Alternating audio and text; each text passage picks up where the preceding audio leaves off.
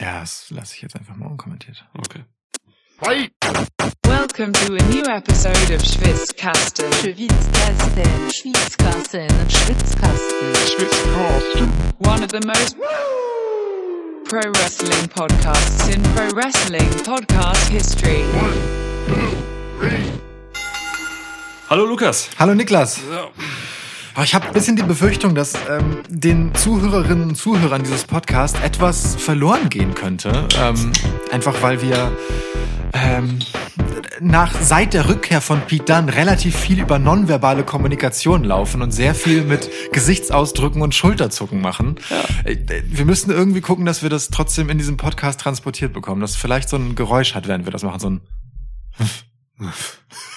Pete Dunns Schulterzucken ist einfach die, der beste Ausdruck aller Zeiten. Ja, so, ja, stimmt. Also ne, auf Pete Dunnes Schulterzucken. auf Piste, ja. auf seine muskulösen Schultern. Verdammt, Alter, wie sieht Pete Dunne aus, ey? Sehr orange auch. Ja, das stimmt. Ja.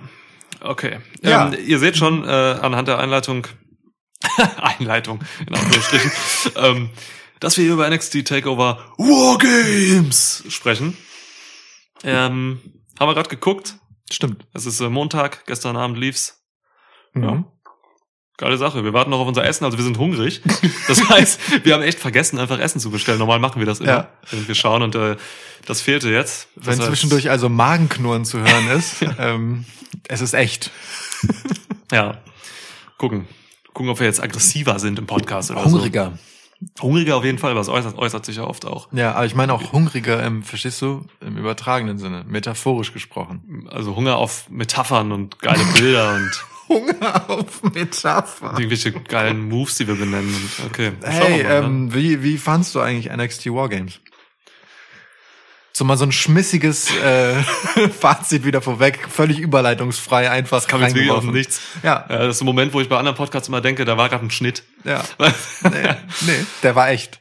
Es war ein echter Schnitt. Ja. Oh Gott. Wargames, ja. Ähm, mh, ähm, äh, ich bin immer noch so ein bisschen in dem NXT Takeover Modus, wenn ich einen Takeover gucke, in dem ich vor zwei, drei Jahren war, Mhm. wo immer alles krass war und mega Knall am Ende vielleicht noch oder so und wo ich dann wirklich so extrem geflasht rausgehe. Das gibt's halt schon jetzt seit mehreren Takeovers nicht mehr Ja. für mich so, ne? Deswegen, ähm, also ich fahre langsam meine Ansprüche runter an diese extreme ähm, Heftigkeit eines Pay-per-Views. Die, die gibt's einfach nicht mehr. nee, ich finde extreme Heftigkeit ist einfach auch ein schöner Begriff. Ja. Ja, den kann man auch mal so stehen lassen. Mhm. Ähm, aber es war natürlich trotz, also deswegen sage ich jetzt hier nicht, das war ein super geiles Takeover. Das kann ich aber noch nicht. Das kann ich noch nicht wieder sagen, sowas. Ja. Aber ich sage, es war ein unterhaltsames Takeover mit schönen Dingen, über die man gut sprechen kann, glaube ich. Ähm, hat mich gut unterhalten. Ja, das äh, Main Event war zu lang, sage ich dir ganz offen. Ja. Pff, Stimme ich dir, stimme ich dir aber auch ganz offen zu. Ja, weiß nicht, wie ging's dir? Also Ja, so ähnlich, ehrlich gesagt. Also, ähm, da, beim Blick auf die Card ist das halt auch einfach schon nicht mehr so dieses NXT wie früher. Oh, es klingt richtig blöd und ewig gestrig, wenn man sowas sagt, ne? Ja, Aber ja. trotzdem, es ist halt schon so, auch NXT hat inzwischen einfach seine Filler und sein B-Personal Ja. ähm, in den Takeovers. D- Das eine Zeit lang war einfach NXT so stacked mit Talent ähm, und alles war einfach so gut auserzählt, dass man sich auf jedes Match gleich gefreut hat oder zumindest sehr gefreut hat und auf manche halt in extremer Heftigkeit. ja. Das war hier jetzt nicht so. Also hier war mir schon ein Match relativ egal und ein zweites war eher so, boah, na ja, gut, okay. So, ähm, aber darüber wird zu reden sein. Ähm, insgesamt aber finde ich deutlich besser als das letzte Takeover. Das war, glaube ich, Mhm. also das letzte Takeover, ähm, das wir auch bezeichnenderweise irgendwie in weiser Voraussicht nicht besprochen haben in unserem Podcast. Ja. Das, da hat sich terminlich nicht ergeben seinerzeit. Ja. Ähm, das war mit Abstand das langweiligste Takeover, an das ich mich erinnern kann. Mhm. Ähm, ich, ich weiß nicht mehr mehr den Namen. ja, Ja. ich auch, ich auch nicht. Es war das nach Takeover 30 halt. Keine Ja. Ahnung, ob, Ja, es, ob es einen richtigen Namen hatte. ähm, so, deswegen ganz okay, ähm, dass Wargames wieder zurück auf dem Weg in Richtung Takeover-Ansprüche ist, wie sie mal waren. Ja. Das ist ein Gimmick Pay-Per-View, ne? Ja, das das hat diese beiden. Wargames-Matches auch dazu. Ne? Deswegen, Ja. das ist ja auch nochmal ein bisschen gesondert von seiner Position in dieser äh, Pay- Pay-Per-View-Card Das stimmt. generell so. Ähm, und dafür war es halt, ja, es hat das gemacht, was es machen muss. Aber jetzt auch an vielen Stellen nicht mehr, als es muss, irgendwie, für mich. Ja, guck mal. So. Das ist doch schon mal, das ist doch schon mal ein guter Cliffhanger. Wenn wir dann Cliffhanger hätten und nicht mitten reingehen würden, in die Besprechung dessen, was dann passiert ist. Cliff ist so ein geiler Name. Warum gibt es keinen Wrestler, der Cliff heißt? Stimmt. Cliffhanger. Ich finde, dieser August Gray müsste Cliff Gray heißen. Ich finde, also ich muss ganz ehrlich sagen, August ist äh, der beste Name, den ich mir für August Gray vorstellen kann. Okay. Guck ihn dir halt an. Warum hat August Gray noch keinen Titel? Das ist für mich der, wirklich. Ich liebe den. Ah, okay. Ähm, ja, also wir lassen mal äh, außer Acht, dass es ein Kickoff-Show-Match gab, ne? Ja. Legado del Fantasma, bla bla bla. Bleiben stark, finde ich gut. Ähm, so, es ging los in der Hauptshow mit dem Women's Take äh, Takeover, mit dem Women's Wargames Match. Ja. Team Shotzi, ich habe noch immer nicht verdaut, dass sie wirklich Team Shotzi Blackheart sind. Team Blackheart, glaube ich, war es in der Kommunikation. D das macht macht mich immer noch kirre gegen ähm, Team Candice. Können wir uns kurz einmal, nur ganz kurz, daran erinnern, dass die Fehde zwischen den beiden die Grundlage für dieses Match ist und alles andere der eigentliche Nebenschauplatz? Alle anderen großartigen Wrestlerinnen und so, Nebenschauplatz. Die Basis ist eigentlich äh, ein, ein, ein Spielzeugpanzer. Also man muss ganz klar sagen, Candice LeRae hat einen Spielzeugpanzer von Shotzi Blackheart überfahren, die war dann pissig und deswegen gibt's jetzt auf einmal hier ein Six-Woman-Tag-Match, was absolut brutal und sonst was. Es sind sogar eight women.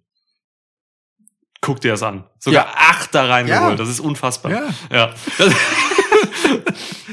Ja, denn man da- fragt sich ja, was Tony Storm in der Runde will. Als Vierte auf der einen Seite. Und äh, nun gut, über Yoshi Rai muss man sich nicht wundern. Die hat ja wirklich Geschichte mit allen anderen. ja.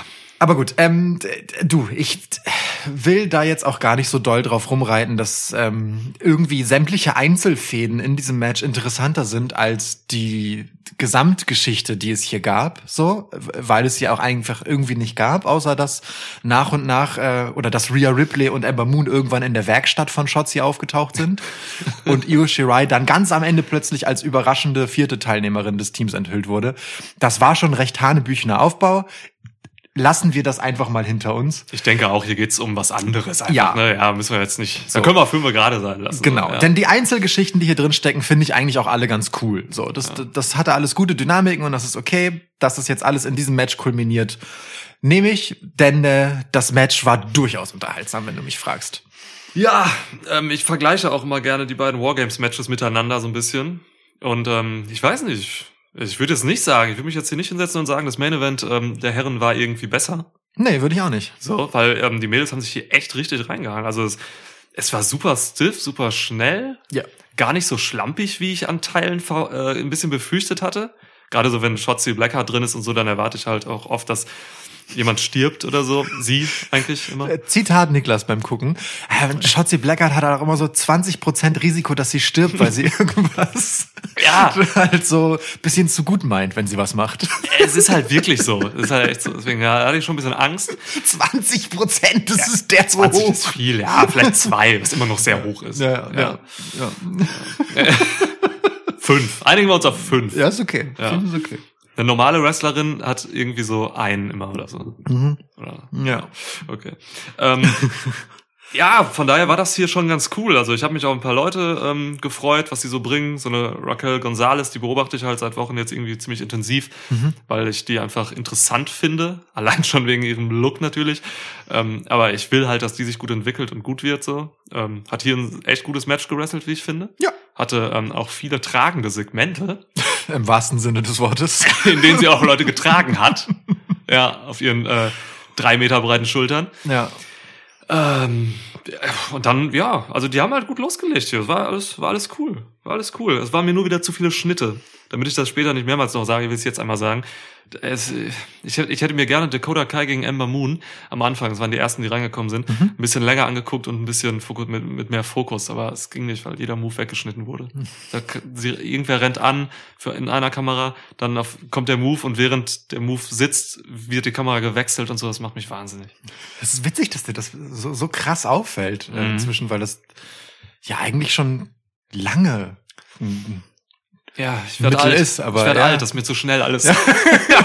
Wirklich. Wirklich, ja. Ja. Ich meine, War Games ist aber auch offen gestanden ein Match, wo das äh, durchaus stören kann, weil es ja von der Kameraarbeit sehr limitiert ist. Dadurch, dass du Ja. zwei Ringe umhüllt von zwei Käfigen hast, sind die Distanzen mitunter relativ groß zu überbrücken. Es gibt wenige Winkel und so. Und dann kriegt man auch nicht immer die geilsten. Ähm, ich erinnere mich auf jeden Fall an den einen oder anderen Schnitt, wo du das angemerkt hast. Also so einem, so einem Klaus Kinski-haften Ausbruch. Ich hab Pause gemacht dann auch, ne? Ja, ja, ja. ja. Minutenlange Vorträge gehalten. Das ist unfassbar. Äh, ähm, wo aber tatsächlich der Schnitt halt ähm, was weggenommen hat. Also ne, WWE ist ja eigentlich gut darin, die Schnitte so zu setzen, dass sie ähm, dem Impact zuträglich sind. Ja. Und bei so etwas wie Käfigmatches ist das halt nicht immer gegeben und es war hier tatsächlich so. Gerade am Anfang bei Dakota Kai gegen Ember Moon, was ein Traumstart ist. Mhm. So, also ähm, Dakota Kai war ohnehin der Prügelknabe des Matches, nee, eben nicht Knabe. Oh man, wir hatten das letztens schon, was ist denn hier? Ja. Haben wir etabliert, ist safe jetzt. Ja, okay, Guten Knabistin. Ähm, Hashtag Knabistin. Ja. ähm, des Matches, die hat also wirklich über die kompletten äh, 35 Minuten, die das ging, halt einfach alle harten Dinger gefressen, so Ja. gefühlt. Gut. Also hat sie auch wirklich sehr, sehr gut gemacht. Ich hab immer gesagt, das ist äh, diejenige, die für mich am besten zählt im äh, gesamten äh, Roster der Damen bei WWE. Ist richtig krass, was sie reinsteckt. Und wie. Ja, Ja. also wirklich sehr viel durch die Gegend geschleudert worden und mit Amber Moon ja auch ähm, direkt eine Gegnerin gehabt, die einfach ähm, mit mit mit einem Engagement zurück ist und sich reinwirft in ihre Offensive und in ihr Wrestling. Ja. Ähm, die, die hat richtig Bock, Gas zu geben, so ähm, durch die Zeit, die sie halt verloren hat jetzt mit ihrer langen Verletzungspause. Das, das hat richtig Spaß gemacht, den beiden erstmal zuzugucken und das hätte auch noch eine Weile gehen können, wenn du mich fragst. Voll. Aber es ist nicht so, als wäre das Match danach irgendwie schlechter geworden. So. Nee, danach, äh, also eigentlich jede, die reinkam, hat es schon bereichert irgendwie. Ähm, manche kamen erst gar nicht rein wie Io Shirai. wir, ey, wir, am Anfang, wir hatten, als wir das geguckt haben und Io Shirai dann als letzte irgendwie kam, sie hat ja versucht, irgendwie Leitern reinzubringen, wurde dann immer von Raquel Gonzalez wieder rausgeschmissen. Wir, am an, Anfang dachten wir so, ach ja, das ist irgendwie ein bisschen dumm von Io, ne? Und so. Und dann irgendwie, nachdem sie zweimal weiter rausgeschmissen wurde, haben wir aber nur noch gelacht. Ja. Weil es einfach wirklich, keine Ahnung, äh, so ein Running Gag war in kurzer, komprimierter Zeit. Io Shirai kam einfach nicht rein und wirkte mega dumm als Champion. Naja. Ja, genau, ne? Also aus, als Champ ausgerechnet auch, Ja. als Face-Champ halt. Also wenn das jetzt irgendwie so ein, nicht so ein, weiß nicht, so ein Johnny Gargano ist oder so, Ja. ne? Selbst wenn der einen Titel tragen würde, aber man verarscht den halt einfach, weil, Ja. weil er halt so ein Prügelknabe ist dann letztendlich.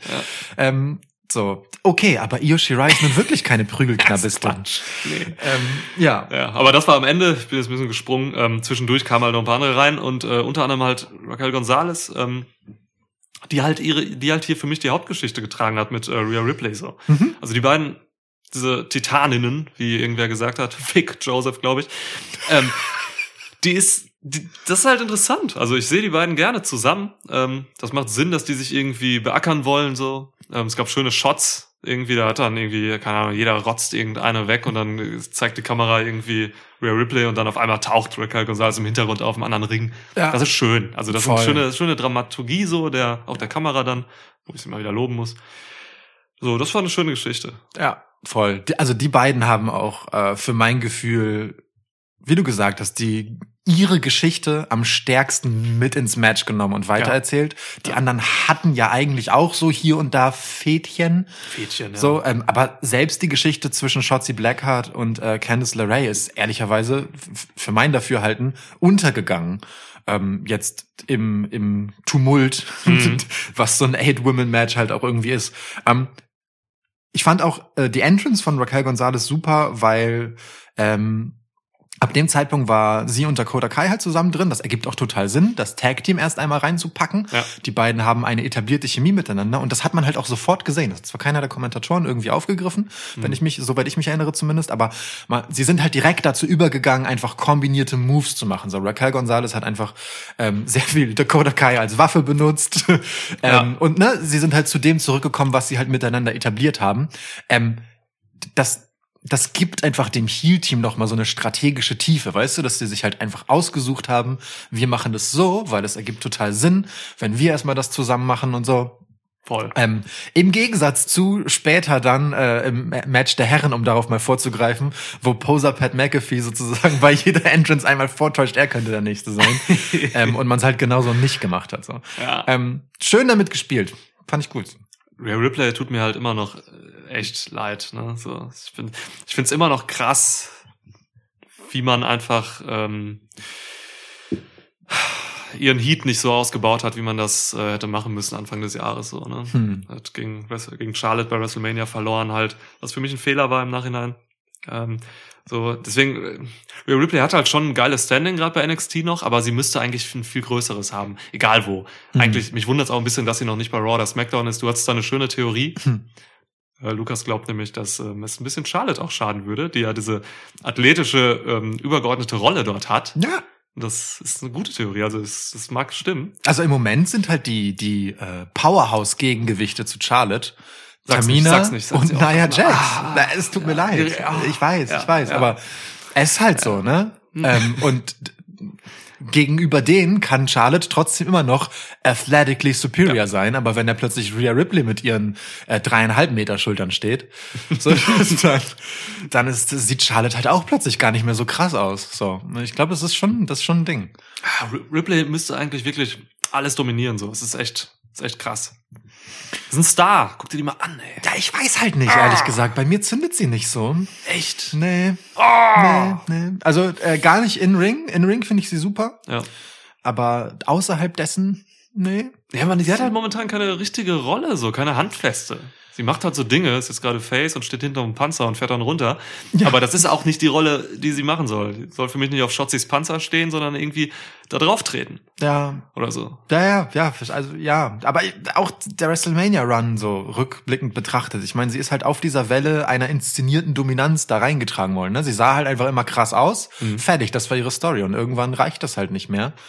Und ja, was ist eigentlich Rhea Ripley dann? Wa- Was ist denn von ihr übrig geblieben danach und so, weißt du? Dann gab es eine Robert Stone, Robert Stone Brand Geschichte. Jetzt hat sie halt eine Fehde darum, wer die Titanin bei NXT ist. Ja. So, aber mir fehlt in all dem halt wirklich die Antwort auf die Frage, wer ist denn Rhea Ripley eigentlich? So und deswegen Ich hoffe, das findet man bald. voll. Also So. ne, ich es sei ihr alles gegönnt, aber ich sehe sie halt einfach noch nicht da, wo sie sein könnte. Und das meine ich jetzt nicht nur örtlich bezogen auf Raw oder SmackDown, sondern halt Ja. auch wirklich mit mit dem Charakter. So Ja. im Ring, ich sehe sie mega gern, wirklich mega gern. Ja, setzt den Körper richtig gut ein. Beide großen Damen machen das. Raquel Gonzalez weiß auch mittlerweile einfach ihren Körper einzusetzen und äh, sie vor allem und das das machen sie bei NXT richtig und da hat NXT einen klaren Vorteil auch gegenüber ähm, All Elite Wrestling.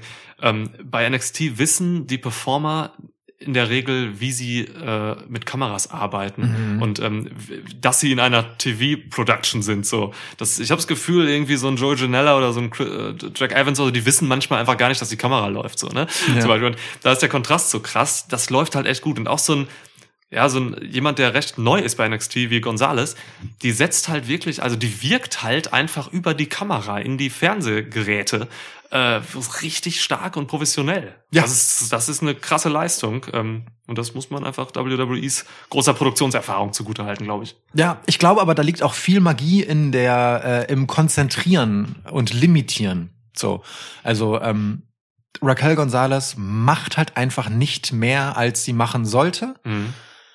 Ähm, nicht, weil man ihr das vielleicht nicht zutraut oder weil sie sich das nicht zutraut oder so, sondern einfach um sich zu definieren. So, ne? Du, Mhm. du kommst über eine Linie und dann können wir anfangen, das langsam auszubreiten. Genau das, was bei Rhea Ripley mir halt fehlt. So, Mhm. ähm, da ist Raquel Gonzalez noch gar nicht, dass wir uns diese Frage stellen müssen. So. Und das Ja. machen sie normalerweise halt ganz gut, dass sie jemanden mal etwas zu platt und plakativ irgendwo positionieren und mal eben einfach gut. Und bei- Raquel Gonzalez, da pflichte ich dir bei, da machen sie das gut und sie macht das halt auch gut. Sie füllt das halt gut aus. Ja, limitieren ist halt, kann halt auch eine Stärke sein im Wrestling. Definitiv. Total, da hast du vollkommen recht. Das, das ist ja auch immer mein Kritik. Warum mache ich mal diese Vergleiche gerade? Aber das ist mein Kritik gerade bei AEW auch immer, ähm, dass dort die Leute zu viele Freiheiten haben, meiner Meinung nach so. Ne? Freiheiten sind schön für manche, für manche halt eben nicht. Ja. Du musst halt manche echt ein bisschen limitieren und ein bisschen im Zaum halten und dann, genau, wie du sagst, dann kann man gucken, wo es hingeht. Details muss man sich halt auch leisten können.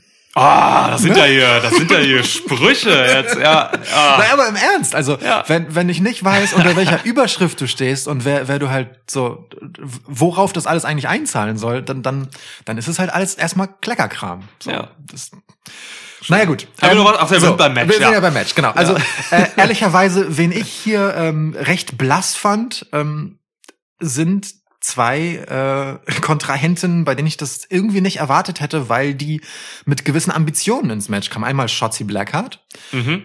hatte klar einen relativ kranken Spot so äh, zusammen mit Candice LeRae, als sie von der Leiter gesprungen ist und äh, Candice LeRae einen Stuhl zu ihrer Verteidigung benutzt hat, was irgendwie ganz seltsam wirkte. Ja. Warum rollt sie sich nicht weg, wenn sie den Stuhl aufheben Ja, kann? Egal. Ähm, also äh, ganz seltsames Segment. Aber abgesehen von diesem Moment habe ich Shotzi Blackheart jetzt nicht besonders in Erinnerung, dass sie mir viel mitgegeben hätte bei dem Match. Ja. Und auf der anderen Seite war es Tony Storm. Ja. Also auch Tony Storm, gerade nach ihrer Rückkehr, auch mit einer gewissen Ambition, ähm, vor dem Hintergrund dieser Ambition auch heel geturnt, blieb dann in diesem Match irgendwie relativ egal. Die hat halt am Anfang dafür gesorgt, dass ein bisschen mehr Stahl reinkommt. Sie hatte Stühle reingeworfen. Ja. Ähm, aber ansonsten war da echt nicht viel. Ja, das stimmt. Schade. Candice LeRae würde ich noch hinzufügen, ist mir auch nicht so wirklich in Erinnerung geblieben. Die hat so ein paar Sachen gemacht als Captain, so ein bisschen, dass sie mal ein paar Pinfalls unterbrochen hat und so. Ja. Solche Sachen, aber blieb mir auch nicht so im Gedächtnis. Dakota Kai war omnipräsent, weil sie alles gesellt hat für Ja. Team Candice. Ja. Ja, das stimmt. Und dann ansonsten Gonzalez, Ripley waren oben und Io Shirai kam halt dann nachher doch noch rein. Und äh, wie sie reinkam, sie stand auf einer der beiden Plattformen da oben, die sie angeschraubt haben, damit da Leute draufstehen können. Ähm, und dann steht die da und packt sich eine, eine Mülltonne über den Kopf und springt in dieser Mülltonne einfach runter auf alle. Äh, ja, ja, Angst. Also wirklich jetzt. Ja. Einfach legit Angst. ja, klar. Also vor allem, weil, also wer hätte sie sich das Ding drüber gezogen und so mit fokussiertem Blick, so wäre sie sofort gesprungen und man hätte gesehen, okay, sie weiß genau, da sind die Leute, ne? Ja. Aber sie war genau, sie zieht sich das drüber und macht dann mit den Händen noch so ein bisschen an der Seite so irgendwelche Gesten Ja. und springt dann erst.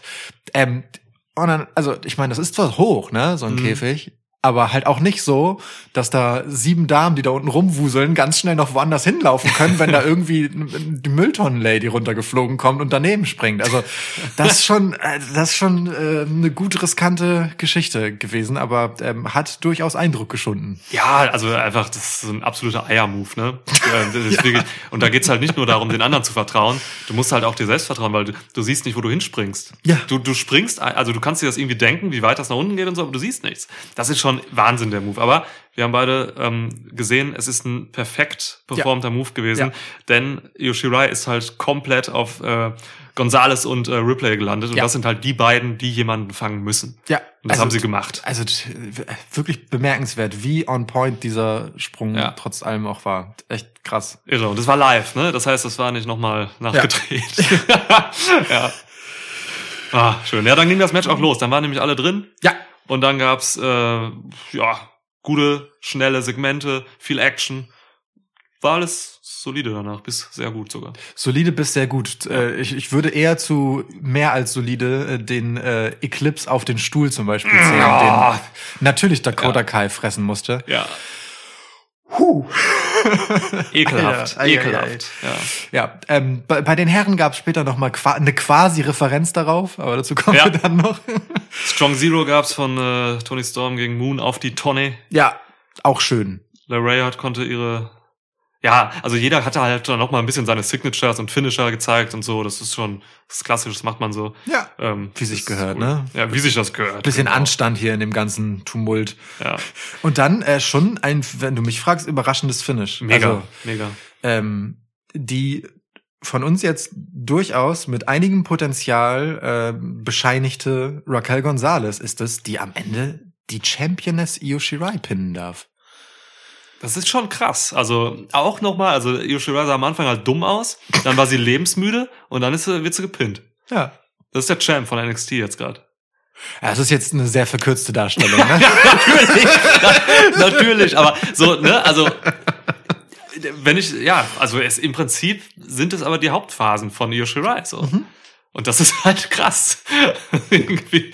Ähm, also es war, war natürlich auch nochmal ein schöner Finisher. Also es ist nicht so, dass äh, Io Shirai irgendwie mal leichtsinnig auf einen Pin geschluckt hat, so, nein. Sie wurde von Raquel Gonzalez wirklich mit ihrem Finisher durch eine Leiter äh, ge- geworfen. Und ich glaube, Raquel stand sogar noch irgendwie auf dem zweiten Ringseil. Also aus einer Höhe auch einfach. ja. Die Leiter lag zwischen den beiden Ringen auf den Seilen und das ist schon ein stiffer Move, Ja. weil darunter ist ja auch nichts, wo du weich landest, da ist ja diese Aluplatte, diese Verbindung. Ja. Das Stahl. Stahl. Ja, ist auf jeden Fall Stahl. ja, leicht korrosierter, ähm, Der, nee, der ist blitzblank. Also komm, jetzt denk dir nicht irgendwelche Sachen. aus. ja, ja, ja, ja. Das spielen wir ja bei meinem schartigen Marmor. Ja.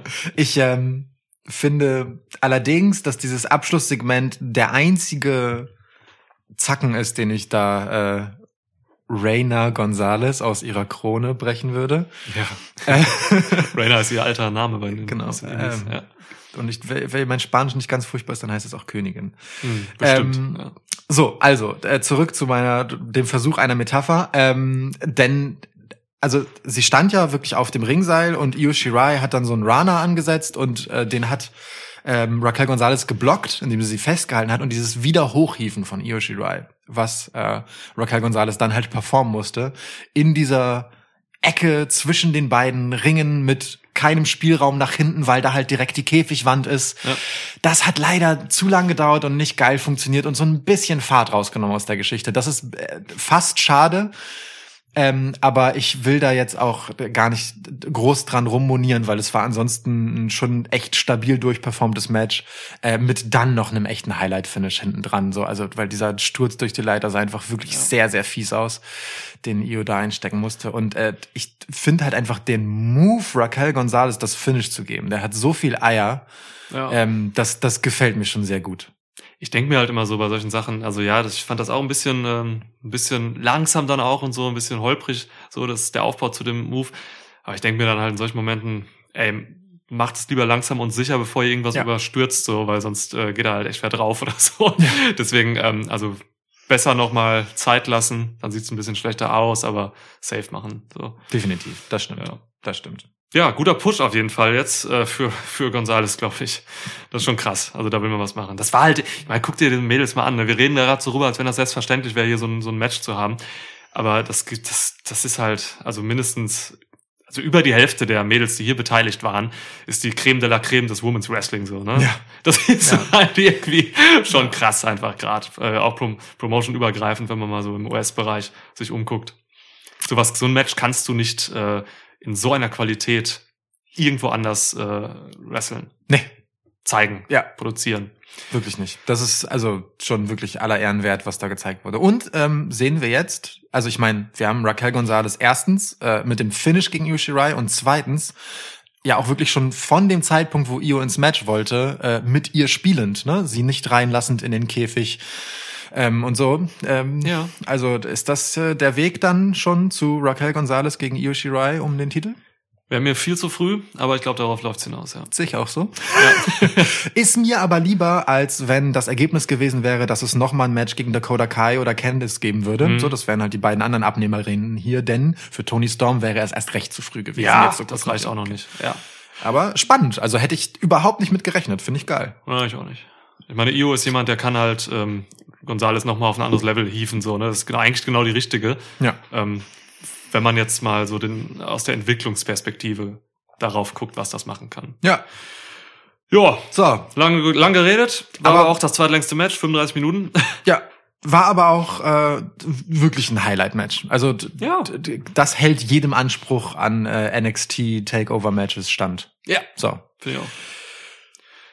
Gilt das denn auch für Tommaso Ciampa gegen Timothy Thatcher das äh, WXW Revival Match. Beides Leute, die man in der Vergangenheit äh, in Deutschland tatsächlich auch im Ring sehen konnte. Das ist mir nochmal bewusst geworden, Ja. wie geil das eigentlich in, ist, ne? was äh, WXW dann inzwischen doch auch für einen Status als Talentschmiede hat. So, ähm, sowohl Tommaso Ciampa als auch Timothy Thatcher haben den Stallgeruch äh, dort äh, und hatten hier, ja, äh, also ein Match, das in seinem Aufbau viel simpler nicht sein könnte. Ich will gegen dich kämpfen. Ich habe bei Lukas eben gefragt, so. Es lief halt irgendwie. Da kamen diese zwei Bastarde einfach in den Ring und dann fragst du Lukas, ey, sag mal, wie war das nochmal? Warum, warum, warum kämpfen die nochmal gegeneinander? Und Lukas sagt halt, was hast du gesagt? Irgendwie, Weil Tommaso Ciampa gesagt hat, er will gegen Timothy Thatcher kämpfen. Das ist, das ist der Aufbau. Ja. Das ist der Aufbau. Der kam halt raus und sagte, ich will Ja. gegen dich kämpfen. ist, hey. Ich find's vollkommen in Ordnung. Ich sag Ja. immer, Wrestling soll und kann simpel sein. Ja. Dann ähm, gibt's halt auch keine Missverständnisse und Leute springen nicht ab von der Fehde oder so. Ähm, es ist so simpel und so effektiv manchmal. Ähm, wenn du halt Performer hast, wie gerade so ein Tommaso Jumper, der egal was er macht, es immer glaubwürdig macht, maximal, weil Ja. er alles mit Bedeutung macht. Ja. So, weil er kein Bullshit macht. Es hat alles Gewicht, was Tommaso Jumper sagt äh, oder tut. Und deswegen kann er auch mal sowas hier machen. Kommt da hin, das ist sein Yard, NXT ist Tommaso Jumper. Dann kommt halt Timothy Thatcher rein, prügelt da ein paar Performance Center Rekruten kaputt und so und dann kommt er halt und sagt, ich mag dich nicht. Ja. Ich find's völlig legitim. Und Thatcher auch immer so ganz cool, so, ja, ich, du, ich habe eigentlich gar kein Problem mit, mit dir, was willst du? Also eigentlich vertauschte Rollen auch so, ne? Ja. Jumper kommt da auch ein bisschen heelisch rüber, indem er einfach da den anderen Typen, der ihm ja ganz getan hat, angreift. Ja, was heißt angreifen, ne? Er kam ja erstmal einfach raus und hat sich hingestellt in sein Gesicht und gesagt so, und? und? Wollen wir? Oder? Oder willst du dich mit denen hier? Also, so wir, wir können ja auch. Und Timothy Thatcher so, ah nee, ach weißt du, nee, du. Das, also das ist schon geil. Das, das, das war schon irgendwie, ähm, a- auch wenn es mir so ein bisschen wehtat, weil es ähm, Timothy Thatcher so eine unnötige Cowardness gab, so, weißt du, warum sollte der jetzt hier so duckmäuserisch ähm, übermäßigen Respekt vor Tommaso Ciampa haben? Natürlich sollte er übermäßigen Respekt vor Tommaso Ciampa haben, aber Ja. in Timothy Thatchers Rolle sozusagen äh, kann dem ja eigentlich keiner was. So, ähm, fand ich schon, aber dann doch ganz interessant, weil, weil, weil er dadurch so ein, so ein, das macht ihn halt so, so bullyig, weißt du? Er schubst dann halt seine Rekruten rum und dann kommt halt so ein gestandener Kerl an und er ist erstmal so, naja, okay. Nee, nee, komm. So, d- d- das ist schon ganz geil. Das ist schon ganz cool. Ja. Finde ich, finde ich schon irgendwie gut. Ja, also mir macht es auch einfach Spaß, solche beiden äh, professionellen Wrestler zu sehen. So, ne, das ist halt nämlich, das ist einfach Professional Wrestling hier so. Das ganze Match. Wenn man, das ist auch so ein, ah, das ist so schön, das ist, das, Tommaso Jumper gegen Timothy Thatcher bei diesem Takeover steht auch so ein bisschen exemplarisch für das, was NXT in meiner Wahrnehmung einfach so lebt und verkörpert, nämlich auch so einen großen Teil sehr puristisches Wrestling, wo einfach wirklich, ähm, wo es nicht um bunte Farben geht, um knallige, knallige Sachen, um irgendwelche extravaganten Charaktere oder so, ne? Das ist einfach so das, womit sich NXT auch absetzt von zum Beispiel A-Dub so, Mhm. die sehr knallig und bunt und äh, weird sind, so zum Teil.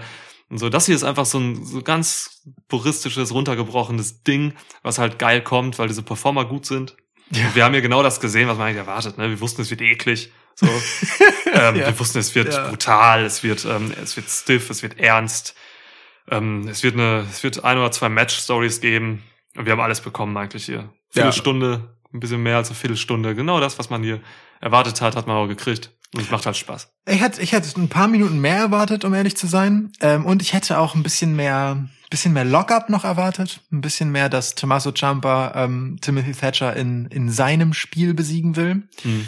Aber es wurde dann relativ schnell einfach ein, ein rotziges, ich mag dich nicht Match. Das passt aber auch zu den beiden. So, Ja. also diesen Weg, den es genommen hat, dass es eben wegkam von diesem sehr kalkulierten und eiskalten Stil, den beide ein Stück weit haben. Also Tommaso Ciampa ja sowieso, aber Timothy Thatcher, der dann halt immer über dieses, ne, den Gegner kontrollieren kommt. Ja. Da passt es halt, gerade bei Thatcher, bei dem es dann halt immer in diesen Wahnsinn abdriftet und dieses Emotionale, ähm, dass das Match halt genau diesen Weg genommen hat. Also für Thatcher eigentlich eine perfekte Entwicklung, ähm, weil dann wurde es halt, wie du schon so schön gesagt hast, einfach dreckig und hart und blutig am Ende auch. Ähm, eher per Unfall als absichtlich, aber wenn äh, Timothy Thatcher schon aus dem Uhr blutet, dann kann Tommaso Ciampa da auch noch ein paar Mal einfach Fäuste hinkloppen und Bastard, ey. einen Tritt extra da hinsetzen und so. Also wirklich so wie so ein Hai, ne? Das war Kaum ein Hai. wittert er Blut, rauf da. Ohne Scheiß, das ist auch so, ja, oh, also das wirklich, ne? Also es war kein Blading oder so. Thatcher Nee. hat sich halt wirklich blieb irgendwo hängen oder so und hat dann am Ohr geblutet. Und dann geht Thomas Jumper wirklich krass drauf. So, das ist Impro, das äh, macht er einfach. Er weiß, dass er das mit Timothy Thatcher machen kann. So, der wird sich darüber nicht beschweren nachher, der, der wird ihm anerkennend zunicken, so, dass er das gesehen hat. Ähm, klar. Ähm, interessant war es tatsächlich, das hast du gerade schon angerissen. Ähm, Thatcher kam nicht so richtig in seinen Plan rein in diesem Match. Also er hatte schon den Plan, irgendwie so das Genick oder es war vielmehr der Hals so, Throat ähm, von Jumper immer zu attackieren. Ähm, aber eigentlich war es nicht das klassische, klassische Thatcher-Match, weil er eben nicht so viel kontrolliert hat. Ja. Also Ja. Jumper hat auch sehr viel kontrolliert hier. Es war ziemlich auf Augenhöhe dadurch eigentlich. Diese Halssache ging halt trotzdem durch, war halt auch eklig einfach. Ja. So, aber Ja. dann gab es auch immer andere.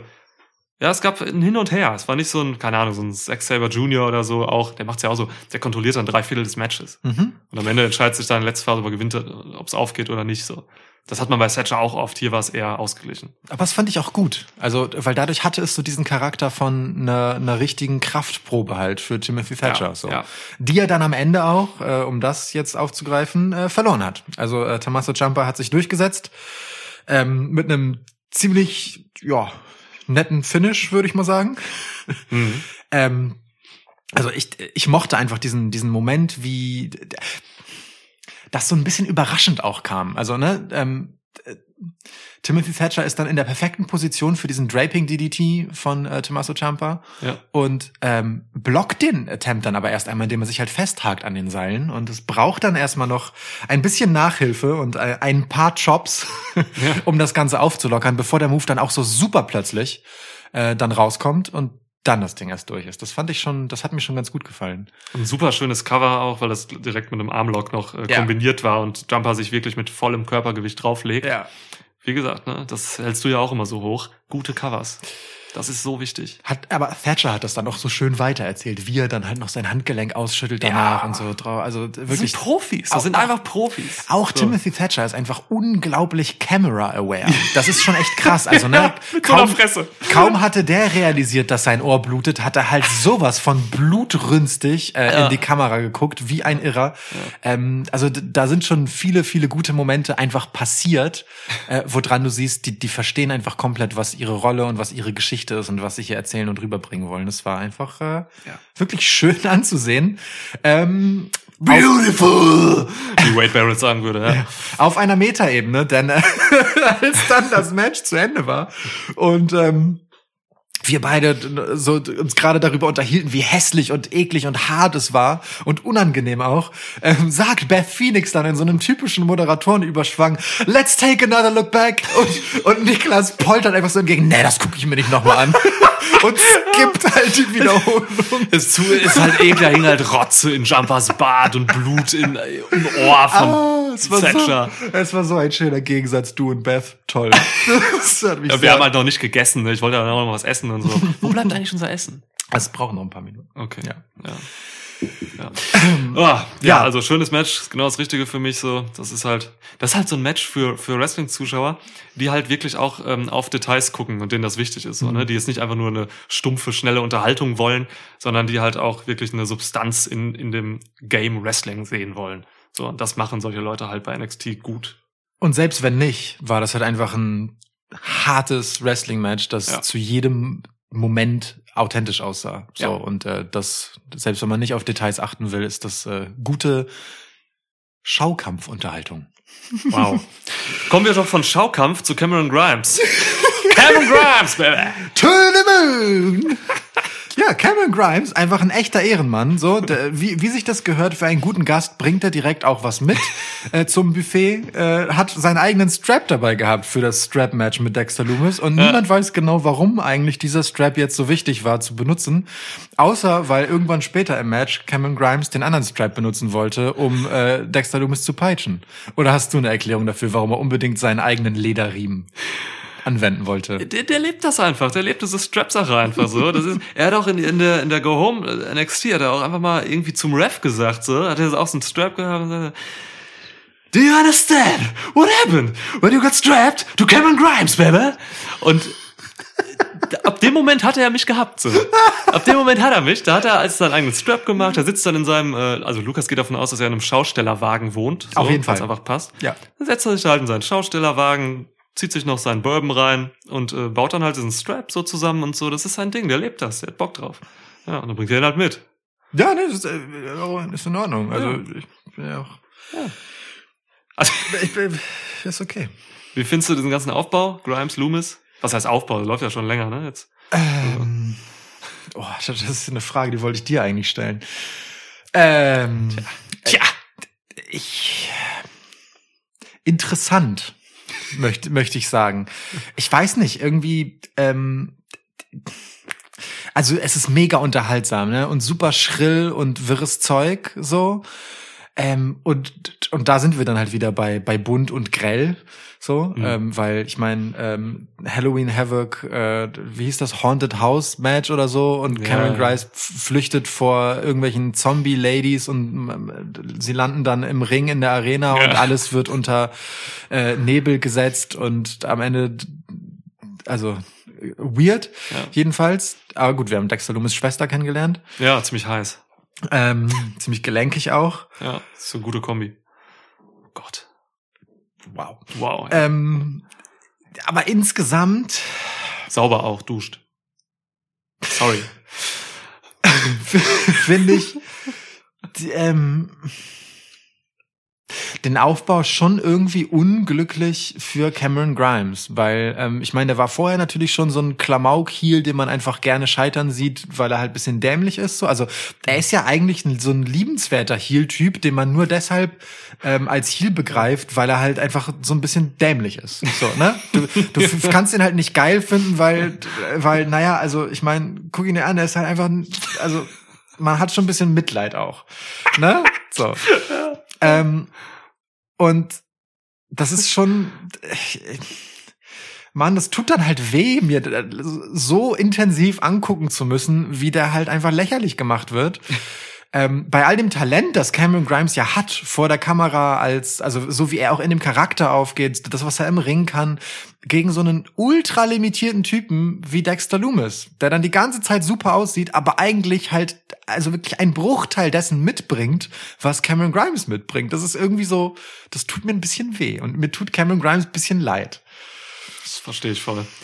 Diese ganze Halloween Havoc Sache mit den Zombies und so hat, den, hat das Klamauk-Level von Grimes halt echt nochmal auf eine andere Ebene gehoben. So, ne? Quasi to the moon. To the Moon gehoben. Ja, wirklich. Das ist, das ist halt krass. Das war halt hochgradig albern zum Teil auch und so. Und ähm, ja, also mir geht's da genau wie dir eigentlich so. Es, es ist halt, also ich find's okay, dass auch NXT braucht seine ähm, seine Comedy-Anstriche so. Ja. Und dafür ist so einer wie Grimes halt gut, weil er halt wirklich einfach lustig ist. So, ein lustiger Typ. Ähm, das passt schon irgendwie. Aber ich frage mich halt, ob es nicht nachhaltig schädlich ist für ihn. So. Ja. Ähm, Cameron Grimes ist jemand, der versteht Wrestling sehr gut. Das ist so ein, so ein Typ, der, der erinnert mich so ein bisschen, äh, also der, wie so ein Typ von früher, so einer aus den 90ern, der halt aber wirklich immer so, ähm, nicht einfach nur der coole Typ war, der irgendwie, äh, keine Ahnung, krass ist, weil er ein paar Sachen irgendwie drauf hat, so. Der ist so eher der Typ aus den 90ern, der halt schon das alles so durchblickt und dann auch so ein bisschen Meterarbeit leistet, so was damals Ja. immer nicht selbstverständlich war. Ähm, und er macht unfassbar vieles richtig einfach so. In seiner, in seiner Darstellung, in seiner Präsentation im Ring, in den Matches, was er für andere tut. Ähm, also er opfert sich krass Ja. oft. Ja. So, das ist, der versteht sehr viel und ich habe Angst, dass es kein, äh, dass er da im Endeffekt keinen Lohn für kriegt. Ja. Weil er hatte ne? jetzt Angst, Ja. er hatte halt wirklich über Wochen, hatte er Angst vor Zombies, hatte, ähm, hatte, hatte Zombies in irgendwelchen Refs gesehen und so. Und das ist, das ist schon heftig. Also so einen kannst du eigentlich nur noch ganz schwer jetzt irgendwie in Titelregion zum Beispiel pushen, auch so in Midcard höhere Midcards oder so ist schon schwierig, finde ich. Ja, voll. So. Voll.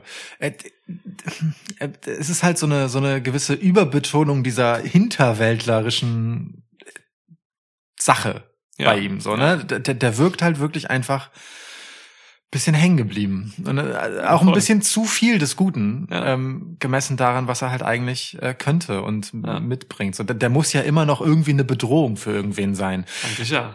Das aber wiederum, um zum Match ein bisschen überzuleiten, ähm, war dann aber schon im Match dann durchaus vorhanden. Das, das hat mich dann auch beruhigt. Also Mhm. den Aufbau jetzt mal beiseite getan, wenn ich auf das Match gucke. Du hast so schön gesagt, das ist das beste Strap-Match aller Zeiten. Das mag auch wahrscheinlich stimmen, die Fallhöhe ist halt echt niedrig. Es gibt keine eigentlich. Ähm, ja, ja. ja. Aber es war tatsächlich ein gut exekutiertes Strap-Match. Es gab viel Ziehen an dem ganzen Ding. Ähm, nicht Mhm. nur, um das halt in irgendwelchen, weiß ich nicht, äh, um es wirklich als Waffe zu benutzen, sondern auch um den Gegner irgendwo runterzuziehen, in eine Richtung abzulenken. Ähm, es wurde am Ende verknotet Ja. und so. Das war schon ganz gut äh, eingesetzt. Ach so, dann gab es noch diesen Moment mit dem zweiten Strap, wo wir dann Cameron Dose Straps hatten. Cameron Those Straps, ja. Ähm, also das war schon, also es hat mich, ich sag's mal so, mich hat der Strap deutlich weniger gestört, als er wahrscheinlich die Akteure gestört hat. so, und ich stelle mir das mega nervig vor. ja.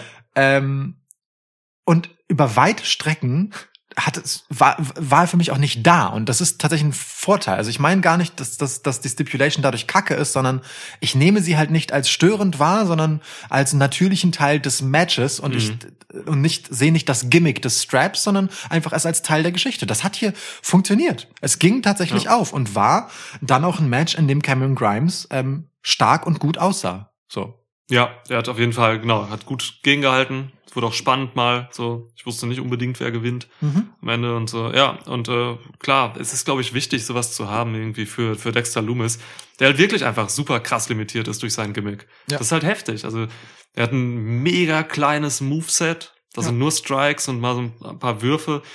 Ähm, da ist gar nichts drin eigentlich. Er macht alles über seinen Blick, über seine Mimik. Ähm, also sein Charakter wird halt schon ausgespielt, aber auch der ist sogar limitiert. Ja. Also auch dieser Charakter, den er super performt, aber wo willst du damit hingehen? So, er ist halt ein ähm, Psycho-Killer, der gleichzeitig ein Face ist. So. Da macht es auch Sinn, dass er Strap-Matches wrestelt, so, weil er hat ja die Leute halt gefangen, der fängt halt Leute. Roderick Strong hat er traumatisiert, indem er ihn entführt hat. Ja. Ähm, also schon ein weirder Typ einfach. Es ist okay, dass man ihnen diese Comedy-Angles steckt gerade. Also Comedy-Angle ist, ja doch, es ist eigentlich einer. Die Leute, es ist da zum Unterhalten. Ja, ja, ja.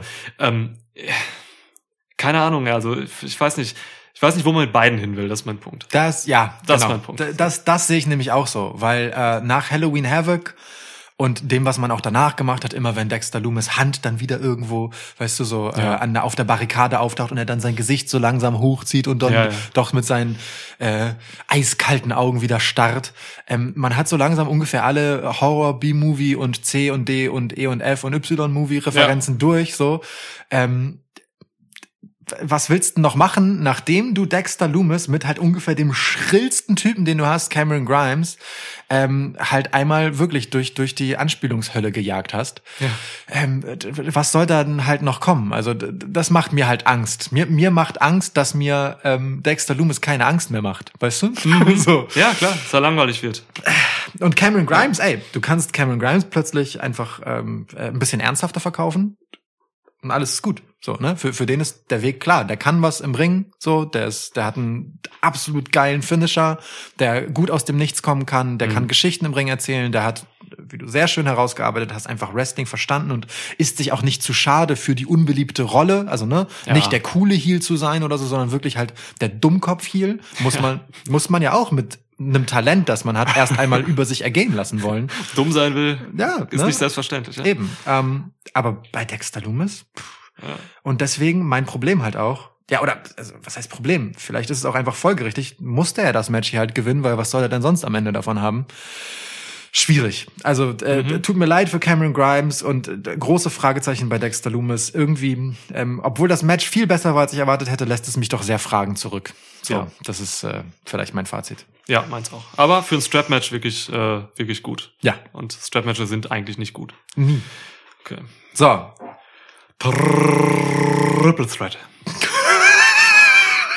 Was zur Hölle war das denn, French Keine Ahnung, keine Ahnung. Okay. Es ging äh, ins einzige Titelmatch des Abends. Ja, Ähm, stimmt, du hast recht. Leon Ruff Ja. verteidigt, nicht Leo Rush, Leon Ruff, mit bürgerlichem Namen übrigens D'Artagnan äh, Ruffin. Wie geil ist denn bitte, ihn nach D'Artagnan zu benennen? Der heißt D'Artagnan? ja, aber es ist nicht, Alter. nicht auf Französisch geschrieben, sondern wirklich, äh, wirklich so eingeenglischt. D'Artagnan. Mit Y dann auch. D'Artagnan. D'Artagnan. Mega geil. Ruffin, Alter. Ja, ähm, D'Artagnan Ruffin, also, also äh, Leon Wow. Ruff, der, der unwahrscheinliche äh, North American Champ, ähm, gegen den Ex-Champ Johnny Gargano, gegen den Ex-Champ Damian Priest. In einem Triple Threat, ähm, ja. Die eigentliche Fehde und ihr Spielball, äh, der zufälligerweise den Gürtel trägt. Ist halt krass, ne? Leon Ruff, ey. Ach, Leon Ruff hat für mich die Rolle, die ACH damals haben sollte. Dieses Typen, äh, die Rolle des grinsenden Cruiserweights. Ja. ACH hat damals, äh, hat sich damals rassistisch beleidigt gefühlt deswegen, äh, sollte auch so ein zweifelhaftes T-Shirt tragen und so, hatte einen Punkt. Ähm, und das ist, glaube ich, jetzt einfach, was man mit Leon Ruff macht, ist genau das, was man mit ACH machen wollte. Der wurde dann, der ist dann unrühmlich gegangen. Äh, der Unterschied zwischen Leon Ruff und ACH ist, dass äh, Leon Ruff halt wirklich einfach noch weniger, also der Mann wiegt halt irgendwie 65 Kilo oder so, ist halt wirklich krass untergewichtig, auch wenn du kein Wrestler bist. So, und es ist schon heftig, also es ist schon richtig krass. Mehr Underdog geht nicht wegen Undersized. Ja, ist wirklich so. Ja. Ich, ich habe tatsächlich mal nachgeguckt. Ähm, er ist, also laut den offiziellen Angaben ist er einfach 36 Zentimeter kleiner als Damian Priest. Wow. Also Leon Ruff wird mit 1,70 gebildet und Damian Priest mit 1,96. Das Ja. ist halt einfach, also Ja. das ist mehr als nur ein Kopf. Und er wiegt halt 68 Kilo. Das, das ist einfach ein, Ra- also das ist, äh, ja. Es ist, ist, das stößt bei mir halt immer so an, an eine gewisse Grenze. Also irgendwann, wenn man so Leute wie Markus Stunt und Leon Ruff und so hat, irgendwann komme ich an diese Grenze, wo es die Immersion stört für mich so. Ja. Wo ich dann wirklich einfach denke, das ist sehr hochgradig unrealistisch, dass dieser Mann jemanden pinnt, der einfach irgendwie 50 Kilo mehr wiegt oder so. Ja. Oder dass dieser Mann irgendwie sich aus einem Cover winden kann und so, weil da einfach die Kraft fehlen muss. So, das ist und das hier und Leon Ruff ist das krasseste, was ich in der Hinsicht gesehen habe nach Cheeseburger von Ring of Honor. ähm, wobei auch Cheeseburger ist viel, äh, guckt euch den an, wenn ihr ihn nicht gern googelt, gern mal. ähm, der ist immerhin groß noch, also der hat eine gewisse Größe noch so, aber ist halt mega untergewichtig halt. Und Leon Ruff, da, gegen so einen wie Damian Priest dann noch, Alter. Also da, da stoße ich an Grenzen, sage ich dir ganz offen. Haben sie in dem Match aber tatsächlich ganz gut ausgespielt, ne? Also während Leon Ruff noch äh, Moves anbringen konnte gegen Johnny Gargano, einfach, da, da, natürlich kommt Leon Ruff super viel über Dynamik und über Kicks und über äh, Ja. Fliegen und meine Güte ist der gut auf den Seilen auch unterwegs. So, also ähm, das macht er schon sehr, sehr anständig. Äh, super geile Entrance übrigens auch, diese Spinne. ähm, ähm, hat ist wirklich kein einziger Move, den Leon Ruff in diesem Match gegen Damian Priest ähm, gemacht hat, irgendwie angekommen. Das ist alles einfach abgeprallt. Das ne? stimmt, ja. Ähm, das kann man nun auf, wenn man das wieder so überträgt, wieder problematisch finden, weil dadurch das Kräftegefälle zwischen äh, Johnny Gargano und Damien Priest wiederum einfach plötzlich gigantisch, so sich wie so eine Schlucht auftut, was es ja eigentlich nicht ist, weil die miteinander relativ offene Matches haben. Aber andererseits selbst da ist halt dann Johnny Gargano doch der deutliche körperliche Underdog und es wird auch so erzählt. Deswegen, das fand ich hier schon ganz gut und folgerichtig gemacht. Ähm, was mich halt nur ah, so ein bisschen im Aufbau auch gestört hat, ist halt ähm, tatsächlich die Rolle von Damien Priest. Also ich weiß nicht, wie, wie, wie, wie fandst du's? Dass du bist ja nun durchaus erklärter Befürworter der Entwicklung von Damien Priest. Ja. Ähm, wie, wie fandst du's denn, dass er so ähm, letztendlich, dass es ihm irgendwie wichtiger war, Johnny Gargano dumm aussehen zu lassen, äh, selbst wenn äh, er, er dadurch quasi seine Titelansprüche nicht geltend macht, ähm, anstatt halt sich seinen Titel zurückzuholen, für den er halt einfach auch sein Rematch nie hatte. So. Ich fand halt alles, was Damon Priest gemacht hat in diesem Match tatsächlich super äh, plausibel. Ähm, weil diese Tat, also man muss sich halt vor Augen halten, dass Damon Priest Leon Ruff zuvor und auch gerade in diesem Match nicht einmal ernst genommen hat. Am Ende gab es noch so Szenen, da hat er das mal gemacht kurz, aber er hat ihn wirklich nicht ernst genommen und deswegen hat er ihn wirklich einfach legit immer weggeworfen, wenn er mal irgendwie in Aktion kam oder so. Wirklich? Äh, Ja. Das ist halt wirklich, er hat sich auf äh, Johnny Gargano konzentriert, weil Damien Priest halt dachte, Johnny Gargano ist in diesem Match sein Gegner. Mhm. So, er hat den Champ Leon Ruff nicht als Champ wahrgenommen, nicht mal als Gegner. Ähm, von daher fand ich es eigentlich folgerichtig von Priest, hier komplett auf Gargano zu gehen Mhm. und dann wirklich nur nachher Ruff anzugehen, als der ihn halt wirklich richtig attackieren wollte. So Wollte. wollte, ja. Nicht hat, wollte. Gleichzeitig, gleich, gleichzeitig ist diese, habe ich diese Dynamik auch in den letzten Wochen sehr genossen, dass Priest halt wirklich sich als der, ja, wie so eine Art Mentor so dahinstellt, der einfach so, so denkt, ja, okay, ähm, mir ist ja auch egal, ob ich Face oder Heel bin, so, aber ähm, der Ruff hat ihn gerade halt, ähm, was soll ich jetzt mich groß mit dem beschäftigen? Ich gebe dem ein paar Tipps und so, wie er klarkommt. Ist ja ein netter Kerl, so, ich bin ja nicht böse. Ähm, aber dann hole ich mir den halt wieder demnächst. So. Ist halt Mhm. so. Priest war für mich einfach sehr selbstbewusst in dieser ganzen Geschichte. Mhm. Und zwar so selbstbewusst, dass er Ruff halt wirklich plausibel für mich nicht angehen musste. Okay. Also so, dass, dass du dir auch denkst, ähm, ähm, Damien Priest ist der, hat lieber den Witz auf Kosten von Johnny Gargano, der holt sich sowieso demnächst den Titel von Leon Ruff wieder und jeden Tag, den er das nicht schafft, ist ein guter Lacher für mich. Ja. Und wenn Johnny den Titel wieder hat, dann hole ich mir den halt wieder von dem. Ja. Ja, okay. Ja, Ja. So kann man das lesen. Finde ich in Ordnung. Der ist ja auch so ein bisschen easy unterwegs, ne? Brandon Ja. Priest. Das ist jetzt nicht zu verkopft so in den Dingen. So, Ja. der sieht die Dinge einfach, wie er sie sieht, und dann geht er, geht er rein. So. Ja, mit 1,96 kann man das auch einfach mal, ne? Und der, der Statur, so. Mhm. Der macht ja auch durchaus Schritte vorwärts, was seine Shreddedness angeht und so. Also Ja, das, äh, Ja, st- steht ihm ganz gut, die Entwicklung in Ja. den letzten Wochen. Kannst du ihn denn inzwischen als Charakter besser greifen? Ähm, du, du hattest damit ja einige Monate so gewisse Probleme, dass du ihn, oder wir hatten ihn, dass Ja, du ihn ja. nicht verstanden hast. Und Ja, wir ich, wussten ich, ja nicht, was das Ganze soll, ne? Mit und dem ich ganzen. lese heraus aus deinem, dem, was du vorhin so erzählt hast, dass es langsam besser wird. Ja. Für dich auch. Ja, doch, doch. Also ich habe den jetzt irgendwie gefangen, so seit seinem letzten Titelgewinn.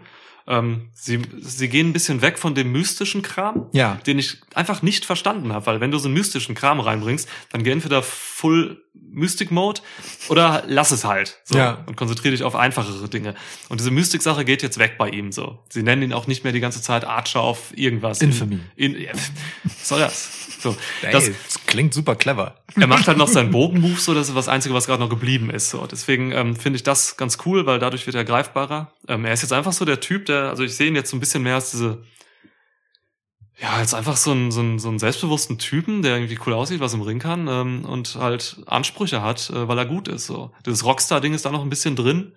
Ja. So, wird aber auch nicht mehr so überspitzt. Also er geht jetzt nicht mehr in Jacuzzis mit irgendwelchen halbnackten Mädels. So. Na gut, er hat jetzt auch kein Gold mehr, das er dahin mitbringen kann. Wer weiß, wie das ist, wenn er den Titel wieder hat. Ja, vielleicht hat er einen goldenen Penis. Ähm, apropos Gold. Wo bleibt äh, das ich Essen? muss- ich und muss- warum denke ich an Essen, wenn ich von goldenen Penissen Ich rede? muss, ich muss einfach ganz schnell Okay. weg von äh, Ja. ähm, jedenfalls äh, Match. Also Ja. Äh, ja, Leon Ruff wurde zwischendurch dann auch von Damien Priest, der es eine Weile vermieden hat, Leon Ruff eigentlich anzugreifen. So.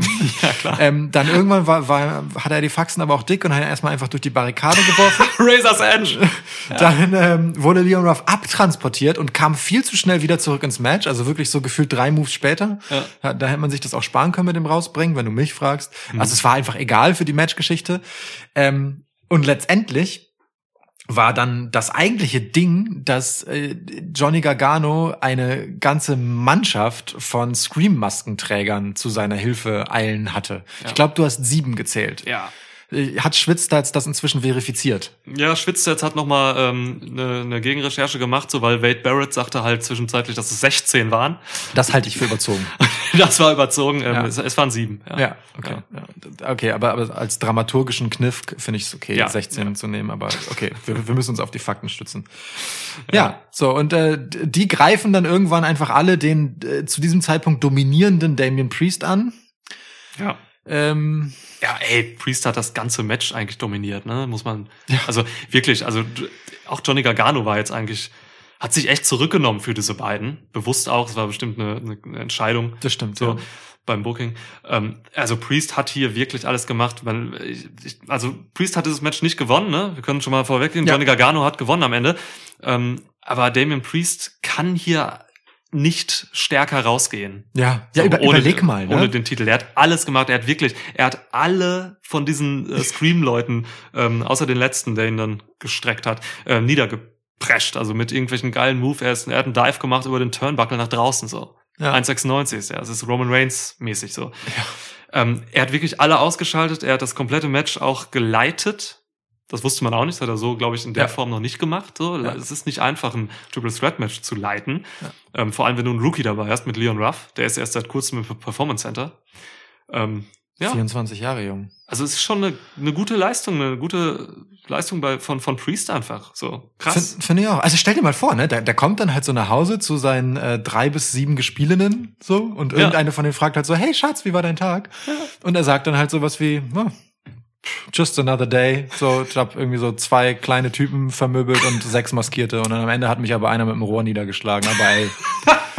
So, weißt Ja, du? ja. So, das ist halt so ein normaler Tag im Leben von Damien Priest irgendwie. Absolut. Nee, aber äh, ohne Scheiß. Ähm, es war dann am Ende, äh, wie sich herausgestellt hat, Austin Theory. It was me all along, Austin. ähm, Me, Austin. äh, wie er uns erinnern musste, wie er heißt, ähm, der nun die ganze Zeit immer auf den Rückbänken herumsaß und so mit der Scream-Maske offensichtlich. Ja. Wer die sechs anderen sind, wissen wir noch nicht. ja. So Ähm, geil, könnte, ich. könnte eine interessante Faction sein. Uff. ähm, ja, aber Damien Priest musste dann tatsächlich mit einem Rohr niedergestreckt werden, ehe dann äh, das Match an Johnny Gargano gehen konnte. Ja. Finde ich, äh, ja, also du hast ja recht. Ähm, äh, Priest kann hier nicht stärker rausgehen. Das heißt, wir haben eigentlich ja irgendwie drei Gewinner so vom Ding her, weil Mhm. Leon Ruff, wenn du mich fragst, stand hier wirklich einfach seinen Mann. Mhm. Der hat noch mal einen draufgelegt gegenüber seinen vorherigen Matches. Also der ist nicht einfach so ein One-Trick-Pony, das ein paar witzige Moves kann und vielleicht ein bisschen einstecken, sondern der hat hier noch mal ein paar Sachen draufgelegt, hat einfach noch konsequenter sich erzählt. Der wächst tatsächlich in dieser Aufmerksamkeit gerade in seine Rolle rein. Ähm, Johnny Gargano geht mit dem Titel nach Hause und Damien Priest sah einfach bärenstark aus. Also ich meine, viel besser kannst du aus einem Triple Threat Match nicht kommen. Cleveres Booking. Ganz Ja. einfach, ja. ja. Ich will jetzt Leo- Leon Ruff dann meinetwegen, weil der ist ja wirklich, der kann halt echt was, ne, in seinen Möglichkeiten. Ähm, ich, den will ich dann halt jetzt in der Cruiserweight Division sehen, wo er hingehört. Ja. So, also ganz einfach, ne. Da, guck mal, das ist sowieso ein bisschen vertauscht momentan. Santos Escobar, der aktuelle Träger des Cruiserweight-Teils, ist deutlich schwerer als alle möglichen Leute hier wie Johnny Gargano oder Leon Ruff oder so. Ähm, Finn als Balor. Undisputed Era, glaube ich auch. So Finn Balor. Also die, das, das macht momentan keinen Sinn, dass man da überhaupt eine Cruiserweight Division äh, erzählt. Ja. So, ist irgendwie komisch. Aber Ja, gut, mein Gott. Aber genau. Also, aber Ja. ey, also was für ein geiler Einstand für Leon Ruff, ganz ehrlich. So Ja. für so einen 24-jährigen äh, Spring ins Feld. Ja. Ähm, hier so eine Geschichte durcherzählt zu kriegen, auch wenn Spring er irgend, auch wenn er irgendwie halt der Spielball eines äh, ja arroganten Johnny Gargano und eines äh, cocky Damien Priest war. Ja. Äh, wie gesagt, er die Rolle super ausgefüllt, stand sein Mann, hatte ein mieses Segment mit Kevin Owens, aber äh, das ist dann einfach so. Der, am Mikro muss er noch ein bisschen nachholen, aber im Ring hat er mir echt gut gefallen. Schön. Ich mochte die KO-Show tatsächlich mit Leon. Ja, ja, ja. Aber na, äh, Ich, ich mochte sie auch, aber der gute Leon sah einfach nicht gut aus. er grinst halt, ne? Er ist halt nicht guter Mike. Der kann halt nichts am Und das hat man viel zu sehr gemerkt, leider. Dann, dann, dann, dann macht die Show halt nicht, weißt du? Aber egal. Ist auch nicht so wild. So schlimm war es nicht. So groß ist seine Rolle auch nicht. Wir müssen ihn nicht wichtiger machen, als er ist, ne? Genau. So, ähm, und ich habe viel weniger von diesem Match erwartet. Das war wirklich so das auf der Card, wo ich mir dachte, also das und das Strap-Match, meh. Und beide haben mich positiv überrascht. Also, das ist doch alles, was wir, was wir wollen. Wobei alles, was wir wollen, ist jetzt auch langsam mal die, Burger. Aber wo bleibt, ich mach mal die Tür auf. Ja. So, da, vielleicht hören wir die Klingel die ganze Zeit nicht. das ist natürlich möglich. Alles, was wir wollen, dafür fehlt natürlich noch ein Main Event. Ja. Ähm, Jetzt zieht's aber. Das schon, ja. Scheiße. Damit kann ich leben, ist Frischluft. Oder wir flüstern einfach, dann hören wir die Klingel und können die Tür zulassen. Das ist vielleicht auch anstrengend für alle, die uns zuhören. Ja, dann sollen die mal die, ihre Handys lauter stellen.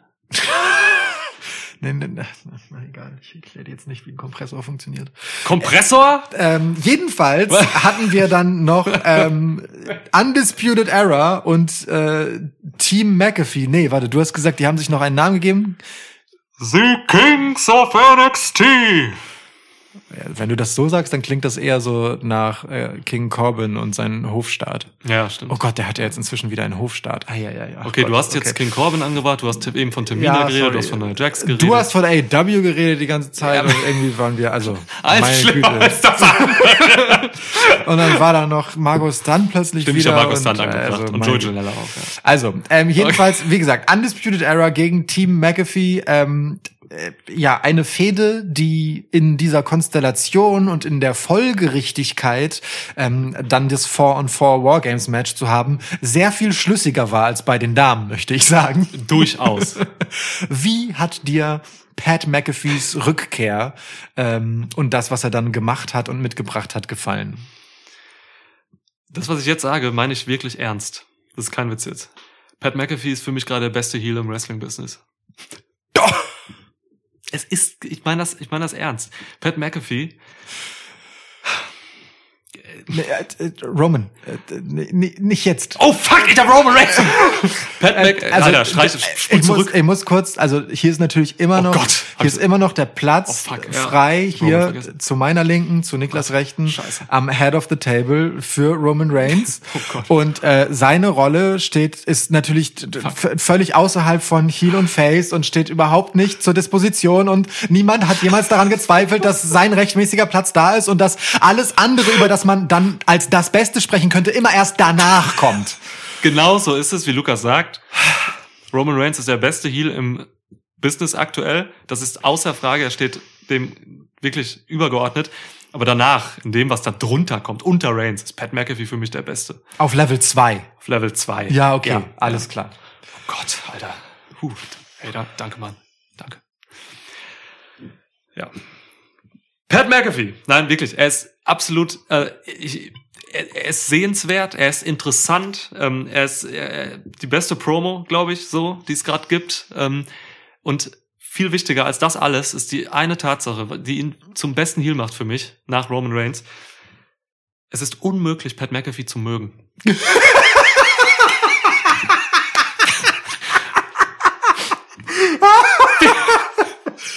Punkt. Ja. Es ist, es ist, man kann, man kann gute Heelarbeit kaum besser zusammenfassen als in diesem Wort. Also ist ja wirklich so, ne? In einer, in einer Zeit, in einer Ära. Oh Gott, da, da trittst du jetzt was los. Aber Ja. in einer Ära, wo die ganze Zeit alle immer, wo, wo man jeden Face erst einmal für ein paar Monate Heel turnt, damit er zwischendurch mal cool wird und danach als Face davon profitieren kann, ist Pat McAfee dieser eine Heel, wirklich, also fast der einzige, an den ich denken kann, der nicht Heel ist, weil er irgendwie dämlich ist oder weil er irgendwie, weil man über ihn lachen soll oder sonst irgendetwas, sondern der einfach nur ein Heel ist, weil er ein Wichser ist. Ja. So, und der einfach nur das Arschloch spielt und das ist seine einzige Rolle und der will auch, also klar, will der irgendwie cool aussehen und will sich ein bisschen als Wrestler beweisen, aber der wirkt halt trotzdem einfach wie dieser Typ, der, ne, der halt so reinkommt und auch mitspielen will und sich dann direkt auf, sonst wie aufplustert.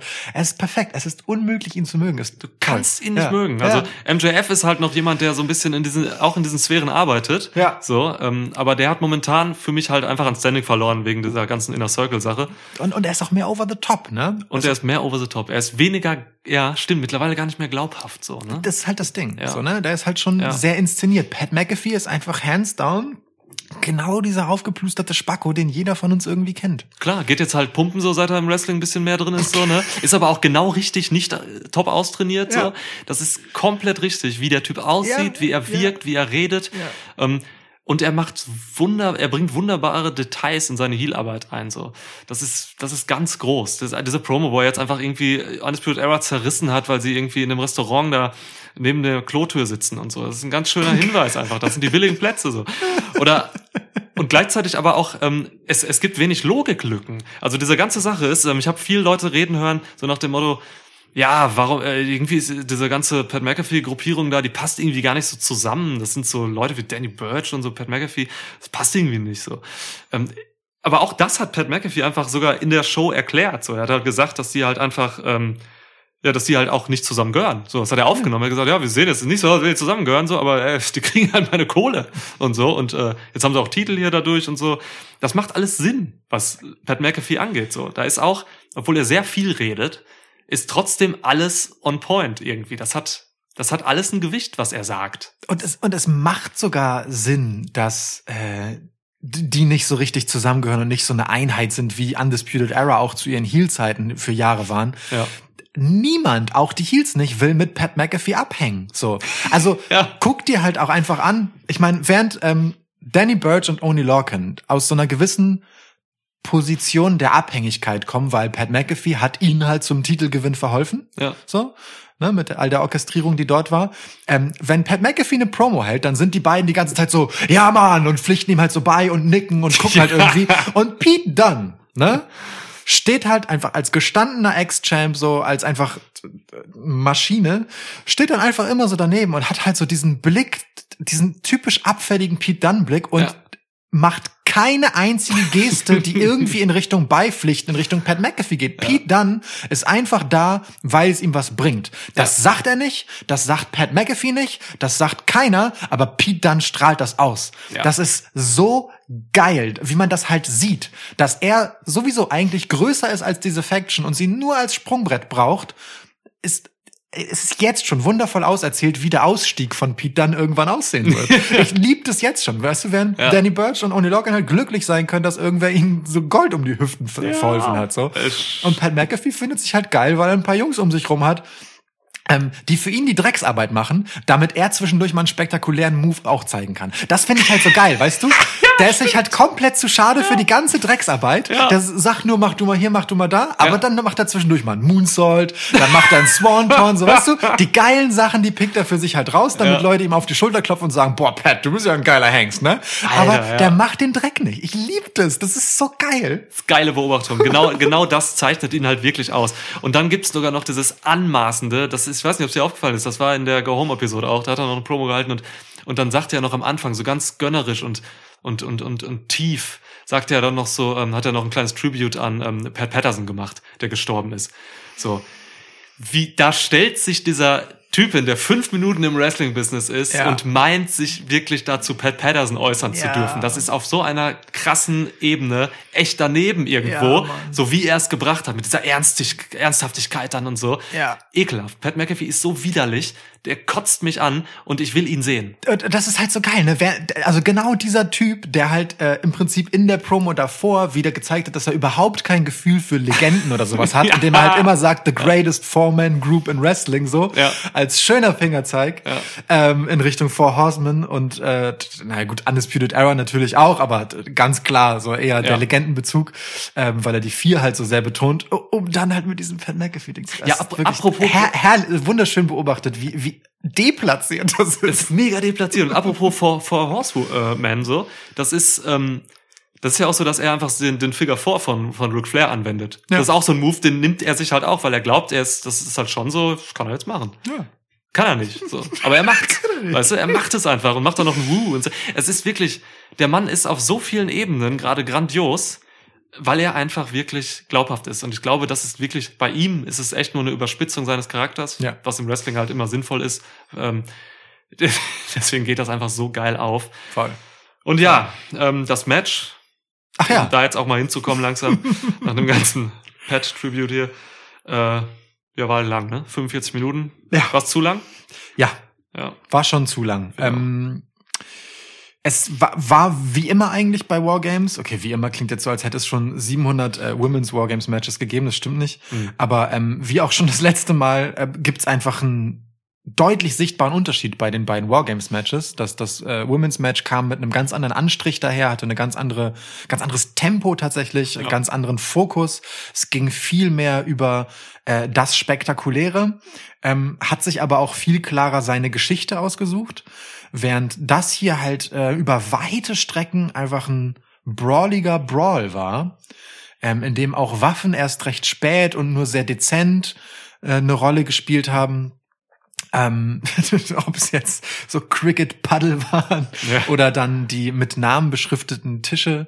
Ähm, äh, das hat sich schon ganz anders angefühlt, aber wenn ich es jetzt vergleichen muss, dann würde ich schon sagen, das hier war das ähm, weniger kurzweilige Match. Es war schon, schon, es hat sich schon auch einfach, also es war natürlich auch knapp zehn Minuten länger als das Da-Match, aber es hat sich auch diese zehn Minuten länger angefühlt und das Mhm. ist nicht unbedingt ein gutes Zeichen. So. Ja, ja, sehe ich auch so. Auf jeden Fall. Ich habe auch wenig Notizen, muss ich sagen, zu diesem Match irgendwie. So, ähm, weil die Geschichten dann auch relativ kurz gesponnen wurden. Also die Geschichte war halt eben nicht wie in einem Damenmatch zwischen einzelnen Interpreten auch, äh, Interpreten, ja, einzelnen Performerinnen, sondern das war halt schon Gruppe gegen Gruppe, Ja. größtenteils so, ne? Ähm, Wobei man noch vielleicht Kyle O'Reilly und äh, Pete Dunne rausnehmen kann. Die hatten so zwei, drei Szenen, wo Mhm. sie nochmal äh, gegeneinander standen, gesondert mit Fokus so, weil das macht auch Sinn. Die Ja. hatten halt ihre Matches. Ja. Ähm, aber sonst, das war Gruppe gegen Gruppe hier. Klar gebrandet auch. Äh, ne? Beide hatten verschiedenes Camouflagemuster so. Ja. Ähm, und das zeigte sich dann auch an vielen Stellen, wo dann mal irgendwie nachher haben sich irgendwie alle waren tot, dann stehen alle auf und gehen in ihre Ecken und dann stürzen sie aufeinander zu wieder und so. Also das war schon ja so Faction Fight. Aber ich habe jetzt wenig wirklich mitgenommen davon, außer ein paar krasse Moves halt so. Ne, das, es gab so eine heftige Endszene, die haben wir uns auch nochmal angeguckt Ja. ähm, mit diesen ganzen heftigen. Äh, Pete dann macht seinen Finisher, sein Bitter End gegen Adam Cole, der einfach dann auf einer Stuhllehne landet. Alter, das war, oh Mann. Oh, es geht halt, ey, also wir haben geguckt, er ist nicht mehr auf seinen, auf seinen Beinen gelandet da. Nope. Es ging wirklich auf den, auf die Bauchmuskulatur Ja. und, oh, also krasse Moves, dieses, der Finisher äh, von, äh, ja, diese Kicks, ne, dieses Go Low, wie heißt es? Ja, Keine Ahnung, Keine aber Ahnung. dieses, ne, unten halt ist es halt dieser, dieser Low Leg Sweep Dingsbums Ja. und von oben halt der Tritt ins Gesicht. Ja, gegen Ähm, Lorcan, richtig fies, hat er auch echt den Stuhl in seine Fresse gehauen. Der dürfte auch, also der sah nach dem Match auch gut mitgenommen aus. Ich glaube, das Ja. Auge war schon ziemlich dick, der hat auch irgendwo geblutet. Ähm, hat sich beim Pin danach auch, äh, nachdem er dann nochmal einen Move mit dem Stuhl an Kopf von einem divenden Kyle O'Reilly fressen musste, ähm, auch wirklich den Kopf festgehalten und d- dabei eigentlich die Schulter nicht so ganz auf der Matte gehabt. Egal. Ja. ähm, also ich glaube, Oni Logan hat sich echt wehgetan. Ähm, hoffen wir mal, dass er demnächst auch trotzdem noch äh, die Titel verteidigen kann. Denn in der Tag Division ist übrigens ein bisschen was Spannendes los gerade. bei NXT. Liverpools Number One ist da jetzt auch, ja. Und Imperium ist zurück und Ja. Everrise hat plötzlich Eier und frisst nicht nur einfach Niederlage nach Niederlage. Egal. ähm, super krass spektakuläre Endszene. Für ein Match, das halt ansonsten eigentlich so, also natürlich sehr ansehnlich, aber halt eher so dahin plätscherte und Mhm. schon irgendwie krasse Momente hatte, aber jetzt nicht so wow, ne? Irgendwie, also ich weiß nicht. Ja, geht mir auch so. Also ein bisschen, ein bisschen fehlte irgendwie. Ich erinnere mich einfach auch an bessere Männer-Wargames-Matches. Ja, So, ganz einfach. und das heißt halt, dass Undisputed Era drei bessere davon hatte wahrscheinlich, denn sie waren ja in allen vier. Das ist echt krass. Das passt halt, ne? Vier Leute sind halt vier. Ja. Ja. Ja, Okay. So, jetzt haben Undisputed Era hier gewonnen. Äh, Mhm. Interessant finde ich halt, dass äh, ausgerechnet Kyle O'Reilly derjenige ist, der dann hier den Pin mitnehmen durfte. Also äh, quasi wie Raquel Gonzalez im ersten Wargames-Match des Abends überrascht hat, ist Kyle O'Reilly hier jetzt überraschend. Ja. Klassischerweise wäre es ja irgendwie Adam Cole gewesen, weil Pat McAfee und Adam Cole die eigentliche Rechnung offen haben. Nun war es äh, Kyle O'Reilly, ähm, der Oni Lorcan pinnt. Wenn Oni Lorcan jetzt nicht verletzt wäre, hätte ich gesagt, kann man ja wieder ein Tag-Team-Match draus machen. Aber also Kyle O'Reilly geht doch relativ deutlich in Richtung ähm, Singles-Push, auch weiterhin, auch nach seinem Titelmatch. Ähm, das ist, äh, das steht ihm gut. Das gefällt mir. Man hat, glaube ich, erkannt, wie gut der ist. Nicht nur im Ring, sondern dass er auch andere Sachen kann. Kyle O'Reilly ist wirklich ein super krasser, guter Wrestler.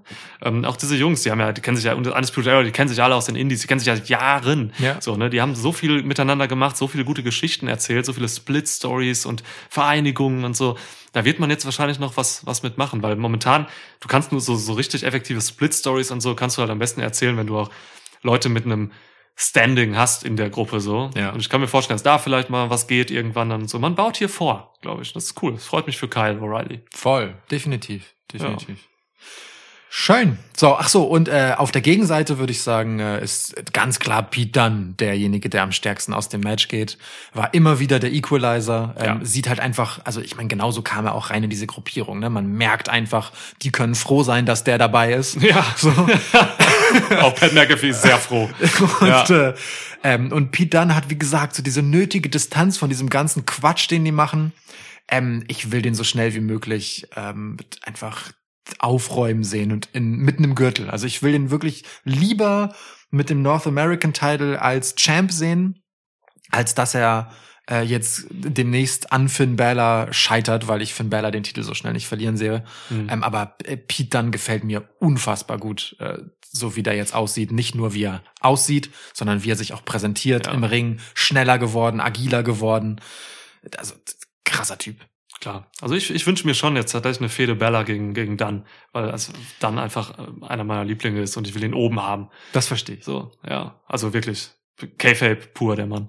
Ey, Ich will ihn halt lieber gewinnen sehen als Ja, äh, verstehe ich auch. weißt du so Ist aber ja. du ich, ich nehme alles und wer weiß vielleicht darf er Finn Bella ja auch den Titel abnehmen in Klammern ähm, äh, wahrscheinlich erst einmal nicht denn wir haben zwischendurch ja noch einen kleinen Verweis auf die anstehende Rückkehr von Karrion Cross gesehen Mhm. ähm, als uns minutenlang eine tickende Uhr na minutenlang nicht aber eine Minute lang wahrscheinlich Ja. eine tickende Uhr und ein Geier abwechselnd gezeigt Es hat geklingelt, mach aus, die Burger sind da. Oh, die Essen da. Ja, äh, ich hab Hunger. ja, dann es. Drück! Ja, tschüss, tschüss.